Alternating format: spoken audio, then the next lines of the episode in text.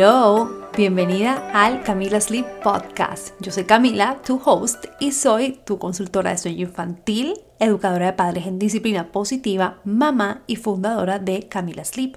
También soy la directora de la Academia Consultoría de Sueño, un programa de certificación para consultoras de sueño infantil en español. El objetivo de este podcast es poder hablar del sueño de los bebés, toddlers y niños de edad preescolar en una manera sencilla, con un poquito de humor, para así ayudarte a entender toda la teoría para que la puedas aplicar a tu hijo y así descansar mejor en casa. Espero que estés muy bien. Si estás escuchando este episodio el día que sale, eso significa que es Halloween, así que Happy Halloween. Espero que pase muy rico hoy, que tus hijos no cambien de opinión sobre el disfraz que se van a poner a último minuto y que recojan todos los dulces que a ti te gustan para que te los puedas comer después. En este episodio, por aquello de la fecha y la celebración especial, voy a estar hablando de pesadillas y terrores nocturnos, que son unos temas de consulta popular.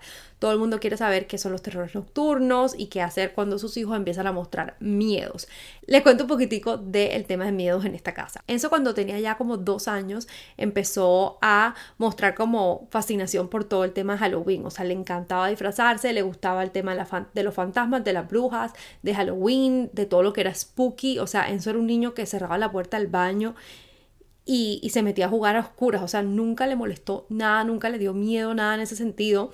Y cuando empezó todo el tema Halloween, eh, el año pasado fuimos a comprar decoraciones, es más, tiene una lamparita que da vueltas y proyecta fantasmas en la pared y le fascina. Tiene otro que si tú pasas se prende y suena un sonido súper creepy, una canción bastante creepy de Halloween, eh, de esas que asusta, y a él le fascina. Debido a que a él le gusta todo este tema de la oscuridad, etcétera, de los monstruos, la verdad es que nunca hemos tenido como etapas de miedo, periodos de miedo así fuertes o continuos. Obviamente él de vez en cuando ha dicho que le tiene miedo a esto, a lo otro, pero lo hemos manejado, ahora les cuento cómo. En cuanto a la celebración de Halloween como tal, es como cualquier otra celebración, o sea, ustedes como familia deciden, dependiendo de la edad de su bebé, qué tan importante es, qué planes tienen. Cuando Enzo tenía como un año y medio, además era COVID, la verdad es que lo disfracé de Harry Potter, y salimos a dar una vuelta por la manzana y eso fue. O sea, nadie estaba ni siquiera dando dulces o recogiendo. Después, el año siguiente, se disfrazó de Miguel, el de Coco, y salimos todos como a dar una vueltica por la manzana, lo mismo. Creo que recogió dulces en tres casas aquí al ladito de la nuestra y después ya entramos y a dormir. Y ya después el año pasado sí estaba mucho más interesado, tenía tres añitos y pico, salimos ya más lejos, o sea, por la casa, pero pues fuimos a más casas, ya estaba más consciente de los dulces. Lo hicimos temprano y no nos demoramos mucho, es decir, no se acostó tan tarde. Sí, creo que esa en esa época se, le, se acostaba tipo siete y media, 8. Se acostó como a las ocho y media. O sea, lo manejamos como plan para él. Pero claro, estábamos también haciéndolo sin familia, con otros niños de su edad, entonces fue muy fácil para nosotros y nuestros vecinos amigos como coordinar que salieran temprano y regresáramos temprano. Este año ya tiene cuatro, tiene cuatro años y medio, está súper emocionado y vamos a hacer lo mismo. Yo voy a salir con él y mi esposa a pedir dulces, Kiara va a salir un ratico, después Kiara se regresa a la casa, que aprovecho que tengo mi suegra aquí. Ella se acuesta a dormir a la hora de siempre, obviamente no come dulce. Y Enzo, vamos a salir a pasear, etcétera, y de pronto se estará acostando como no sé, dependiendo, pero más o menos calculo que se va a costar como a las 8 y media, 9 máximo. Y bueno, eso es lo que hacemos como con Halloween. Yo lo que recomiendo es que pues es una fiesta, alegres y todo, pero pues nada más terrorífico que un niño sobrecansado en la mitad de la calle. Traten de encontrar planes con niños de la edad similares y recordar que sí, es un momento lindo, pero verdad, cuando están tan chiquitos, un año, dos años, pues no están muy conscientes de lo que está sucediendo. Yo preferiría, o sea, yo Camila, lo que yo haría era que los llevaría a pedir dulces temprano, dormir temprano, normal, y cuando ya están más grandecitos, sí como que acomodar para que salgan a pedir dulces, pero así pues un plan muy controlado, muy tranquilo, cerca de la casa, para que recojan dulces, lo pasan rico, regresan a la casa y bueno, todo bajo control, porque me imagino que como acá tienen clase al otro día y pues bueno, necesitamos que estén descansados al otro día para ir al colegio. Ahora sí entremos en el tema de pesadillas y terrores nocturnos. ¿Cuál es la diferencia? ¿Qué significa cada una? Y cómo podemos ayudar a nuestros hijos cuando están teniendo uno de estos episodios. Muchos padres creen que un terror nocturno o una pesadilla como que no tienen solución. Y hasta cierto punto es cierto. O sea, no podemos evitar que un bebé tenga una pesadilla o que un niño tenga una pesadilla o un terror nocturno. Sin embargo, sí hay varias cosas que podemos hacer para disminuir su frecuencia y obviamente para saber manejarlas de la mejor manera. Hablemos primero de las pesadillas. La verdad es que todos los niños van a tener pesadillas en algún momento. Es, es, algo que no podemos evitar completamente. Las pesadillas suelen ocurrir varias horas después de haberse acostado o en las horas de la madrugada, 3, 4, 5, cuando hay más sueño REM, más sueño activo. Las pesadillas también suelen ocurrir cuando uno se despierta, o sea, como cuando uno tiene un micro despertar en la madrugada y se vuelve a dormir y hay ese poquito de periodo de sueño, ese periodo de sueño cortico que tenemos justo antes de levantarnos. Cuando estamos en una etapa REM de sueño, el cerebro está súper activo, más o menos como limpiando todas las experiencias y la información nueva que tuvimos ese día. Entonces, a veces esas imágenes de nuestro día a día son tan claras, tan vívidas, que los niños a veces no saben distinguir entre lo que es real y lo que no es. Las pesadillas y los terrores nocturnos no ocurren comúnmente antes de los 16 meses, pero es probable que niños tan pequeños como los 18 meses a dos años sí tengan pesadillas, aunque no es tan común.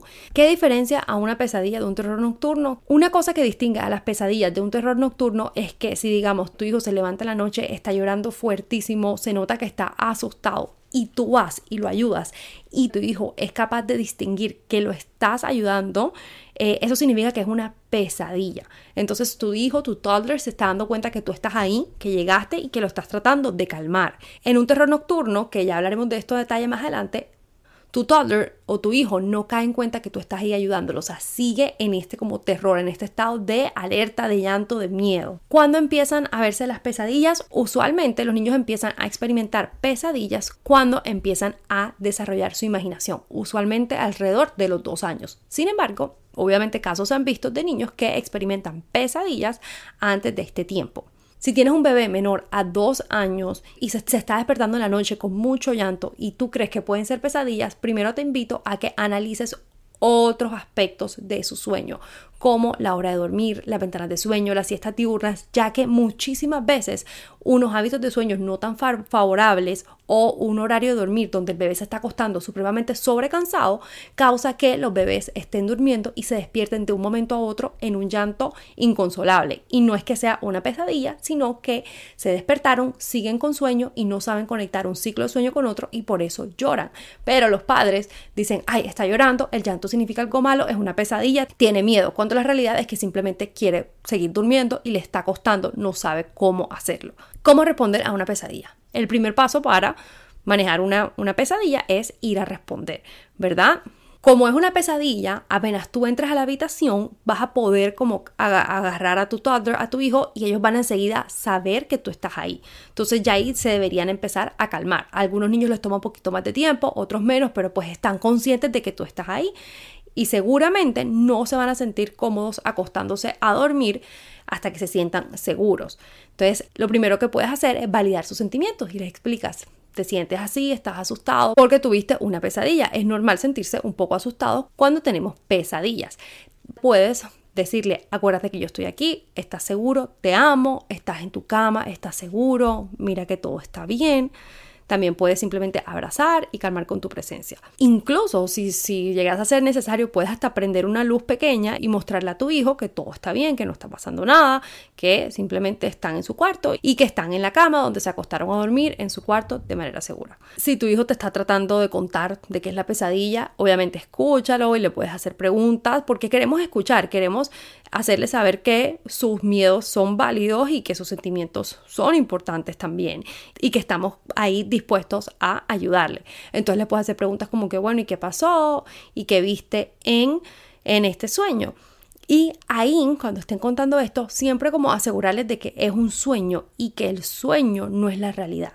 Es súper importante. Y bueno, si estás escuchando este episodio en Halloween, cualquier cosa fea que vean o de susto, recordarles que no es la realidad que si ven un disfraz y les da miedo que es un disfraz que no es real, que estamos todos, que, los adultos o los niños están jugando a que son esos, que no es real. Entonces es súper importante en estas edades pequeñas enseñarles a distinguir entre la realidad y la imaginación, entre el pretender, entre el juego. Una vez ya te haya contado y ya haya validado sus sentimientos, ya puedes redireccionar a, ok, em, ya estamos tranquilos y es momento de ir a dormir. O sea, tampoco queremos que se vuelva la conversación más larga del mundo acerca de las pesadillas a las 3, 4 de la mañana. Y recuérdale a tu hijo que todo el mundo tiene pesadillas y que todo el mundo se asusta también y que es normal que esas pesadillas a veces no nos hagan sentir tan bien. Muchas veces las familias llegan a consulta y me dicen, Cami, es que mi hijo nunca se duerme solo porque siempre tiene miedo y dice que tiene miedo y que yo y quiere que yo lo acompañe. Esto en realidad ya es un tema diferente, porque ahí lo que está pasando es que desde el inicio de la noche tu hijo no tiene las herramientas para quedarse dormido solito. Entonces, obviamente, en la mitad de la noche no lo va a hacer. Si siempre se queda dormido con papá y mamá y en la mitad de la noche tiene una pesadilla, es normal que necesite que lo acompañen nuevamente hasta dormir después de una pesadilla. ¿Qué hacer cuando tu toddler o tu hijo te dice que no se quiere dormir solo porque tiene miedo. Ya esto es un proceso de enseñar la conciliación del sueño independiente y dependiendo del nivel de miedo que tenga y también muchas veces no es miedo, sino simplemente ansiedad por separación, pues ya hay diferentes maneras de ir enseñándole la conciliación del sueño. Si tienes un niño o un toddler que te dice que tiene miedo en su cuarto, que lo acompañes porque le da miedo quedarse a dormirse solo, que necesita que lo acompañes, ya esto es un tema diferente, porque es un miedo que no se presenta por la pesadilla, sino que es un miedo que se presenta desde la hora de dormir, desde que están despiertos, y es un miedo que puede ser un miedo real y o también puede ser simplemente como un miedo a la ansiedad por separación. Entonces ya es como un tema de trabajar esa seguridad al momento de dormir y poco a poco ir enseñándole la conciliación del sueño independiente, que a la edad de los dos años y medio, tres, cuatro, cinco, seis, se trata de darles confianza, ¿verdad? Utilizar diferentes herramientas para invitar a esa colaboración. Cuando un niño no se puede quedar dormido al inicio de la noche solito a estas edades y necesita a papá y a mamá y lo pide, lo reclama, usualmente es porque creen que necesita a mamá y a papá para quedarse dormido. No saben que lo pueden hacer por sí solos, nunca han tenido la oportunidad de hacerlo por su cuenta. Y a esta edad a veces muchas familias creen que es muy tarde para aprender y la realidad es que no, no es muy tarde. Yo acabo de sacar mi programa de Toddler Sleep Learning para las edades de 18 meses a 3 años y próximamente voy a estar sacando mi programa para niños mayores a 3 años. Entonces hay muchísimo que se puede hacer a esta edad y una de las cosas que, que recomiendo es, si ustedes sienten que el miedo solo a la hora de dormir, seguramente se puede trabajar pero si tienen un niño que tiene demasiada ansiedad por separación en el día, le cuesta mucho separarse de un cuidador para jugar un ratico o no puede estar en un cuarto solo y se le nota físicamente que tiene miedo y ansiedad, sí es importante primero trabajar ese tema por aparte y ya después el tema del sueño. Voy a hablar un momentico de tips generales para el tema de los miedos. A mí me ha funcionado siempre tenerla en esos libros como de temas de brujas, de monstruos, o sea, libros que muestran estos personajes que son los que usualmente dan miedo, que los muestran en una luz divertida, con un foco divertido. Y eso siempre ha funcionado en esta casa porque los ve simplemente como caricaturas, los ve como, sí, como muñecos, pero no lo ve como un muñeco malo. No caracterizamos a la bruja del cuento como una bruja mala. La oscuridad también. Yo nunca le puse lucecitas cuando estaba chiquito nunca le puse lucecitas para dormir, no había necesidad. En esta casa dormimos con completa oscuridad. Y las pocas veces que me ha dicho algo como que, ay, le tengo miedo, es que está oscuro, le recuerdo que la oscuridad es buena y que necesitamos la oscuridad para dormir y que la luz no ayuda a que nuestros ojos descansen. Y eso lo he interiorizado bastante y le encanta la oscuridad. Em, entonces, así como está el sol, explicarle que la oscuridad tiene su propósito. Entonces, siempre hablar de estas cosas en temas positivos. Cuando hubo una época que me dijo que si había un monstruo bajo su cama, simplemente respondí, no, no hay un monstruo bajo tu cama porque los monstruos no viven ahí, los monstruos están en el cuento o en la televisión. Una cosa que evito es decirle, mira, vamos a revisar que no está, o mira, vamos a mirar dentro del closet, o vamos a usar este spray de monstruo. Porque a mí, Camila, o sea, a mí como mamá, me parece que si yo le estoy diciendo que no hay nada bajo la cama y que está seguro, entonces ¿por qué voy a ir a revisar? Como que estoy dudando de mí, no sé, yo lo veo como, ¿por qué voy a empezar a revisar que su cuarto no hay nada si yo mamá le estoy diciendo que efectivamente no hay nada porque eso no existe? Entonces ahí no quiero mandar un doble mensaje y siempre he sido supremamente cuidadosa con eso. No voy a revisar debajo de la cama porque ya yo te dije que no hay nada porque ese monstruo no es real. Espero que esto esté quedando claro. Y por eso tampoco me gusta el spray de monstruos porque básicamente sería como reafirmar, sí, sí es verdad que los monstruos existen y por eso estamos usando este spray. Ustedes saben que yo no soy como exagerada con nada. Hay niños que hay cosas que sí les funcionan, hay otros que no. En este caso, eso ha funcionado aquí y obviamente no hay una verdad absoluta, pero eso fue lo que me ha funcionado a mí. ¿Cómo prevenir las pesadillas? La mejor manera de prevenir las pesadillas es primero limitando las pantallas antes de la hora de dormir, por lo menos una o dos horas antes.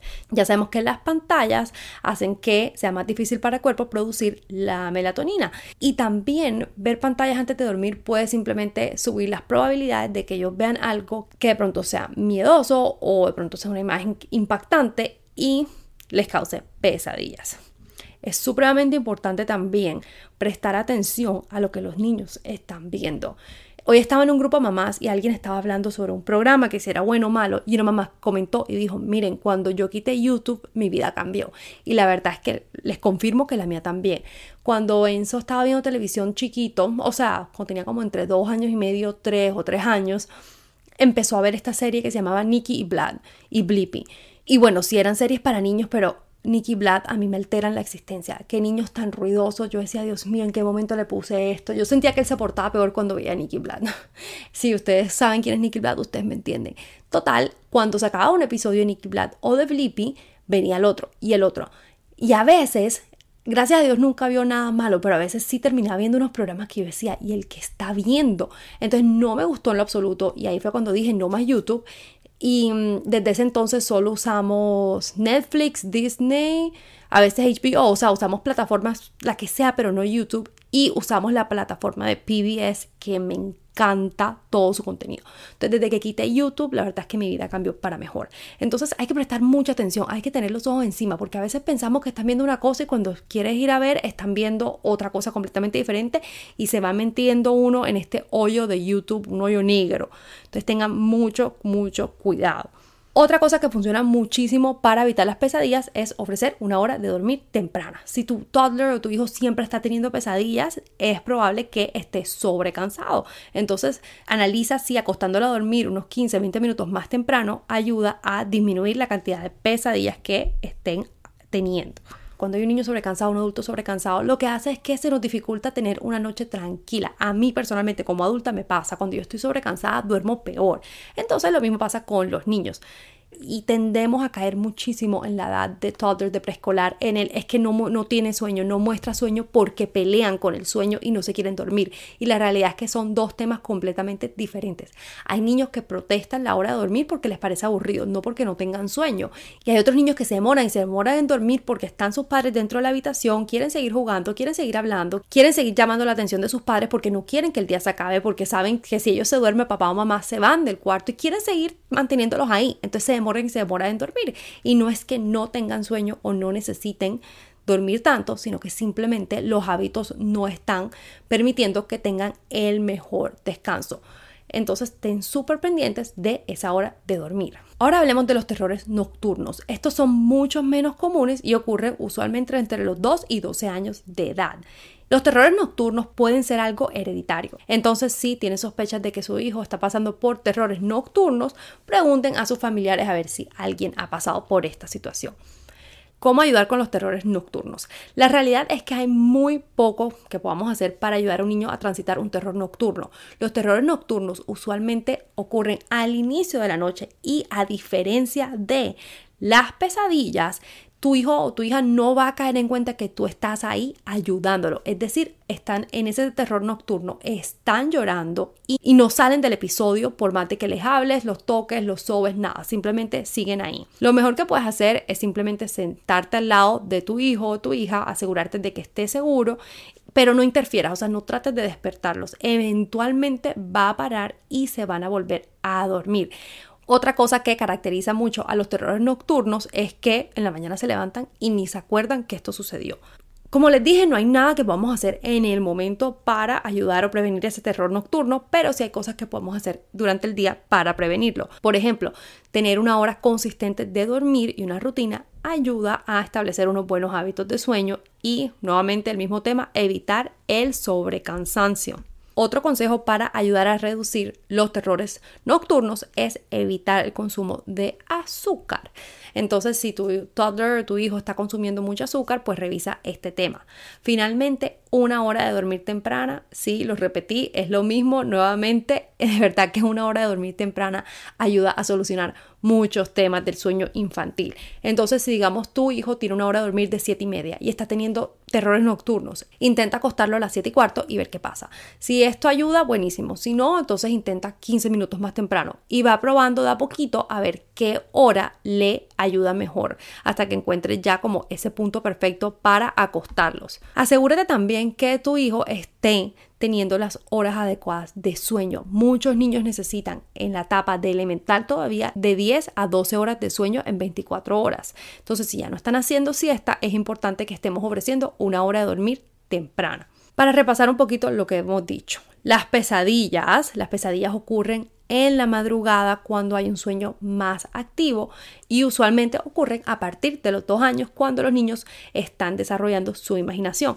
Cuando es una pesadilla, si un padre va a ayudar al niño, este se da cuenta que su padre lo está ayudando y usualmente se calma en ese mismo momento.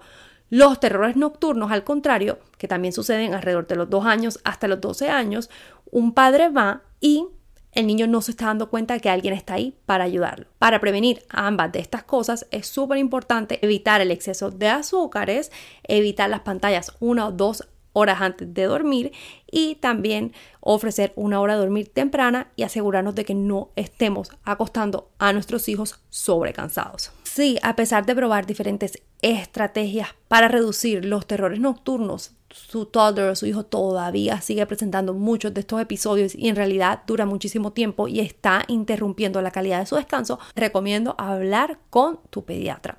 Hablando ya de los miedos y las pesadillas, es importante validarlos, pero también recordarles que están seguros y que muchas de las cosas a las que de pronto le tienen miedo no son reales. Entonces, enseñarles a diferenciar lo que es real y lo que no ayuda muchísimo, especialmente en esas edades tempranas. Los libros son una estrategia maravillosa. Entonces, si utilizamos y compramos libros y les presentamos libros donde los personajes principales son una bruja, un ogro, un fantasma y son historias amigables, ellos van a ser como más propensos a ver estas figuras como figuras amigables y no como un tema de miedo. Y finalmente, la oscuridad. Como les dije, así como hablamos del día y del sol, hablemos de la oscuridad. Es simplemente oscuridad. Una cosa que también me gustaba hacer con Enzo en ese momento era apagar las luces del cuarto y le decía, está oscuro, y después prendía la luz y decía, hay luz y le decía, mira, todo está igual. Cuando está oscuro, todo está igual, simplemente que no lo podemos ver. Y recordarle que descansar es necesario para nuestro cuerpo. Todos tenemos que descansar para el otro día poder jugar y para descansar necesitamos la oscuridad. Así como para comer necesitamos, no sé, el plato, los cubiertos. Para dormir necesitamos oscuridad. Y también hay muchísimos libros súper lindos que hablan como de la oscuridad y todo lo que pasa en este momento. Entonces, siempre hablar de la oscuridad en una luz positiva. Otro tip que se me había escapado es el de no poner palabras en su boca. A veces ellos se levantan y están llorando y uno entra corriendo y uno dice, ay, ¿qué te pasa? ¿Qué te pasa? ¿Tienes miedo? Y ellos sí, sí. Entonces uno ahí dijo la palabra miedo, ellos no lo habían dicho. Después uno dice, ¿miedo a qué? ¿Miedo a qué? Miedo a la oscuridad. Y empiezan ellos y dicen, sí, sí. Entonces a veces es uno quien pone esas palabras en la boca. Entonces, si tu hijo no te ha manifestado un miedo, evita ponerle palabras en su boca. Valida sus sentimientos, pero recuérdale siempre que está bien, que está seguro. Es supremamente normal que los niños tengan miedos en la infancia, pero como les dije anteriormente, si tienen un miedo al momento de dormir específicamente, porque en verdad nunca se han quedado dormidos solos, pues eso ya es otro tema mirar, el tema de los hábitos y de las habilidades que tengan de sueño independiente. A veces es simplemente como, como les dije, una excusa para que papá y mamá no se vayan porque no se sienten en confianza de dormirse en el cuarto sin su presencia. Nunca lo han hecho, no se han trabajado esas habilidades. Entonces ya es simplemente un tema de miedos a la hora de dormir que se puede trabajar siempre y cuando no sea una ansiedad y unos miedos permanentes que estén afectando el día a día.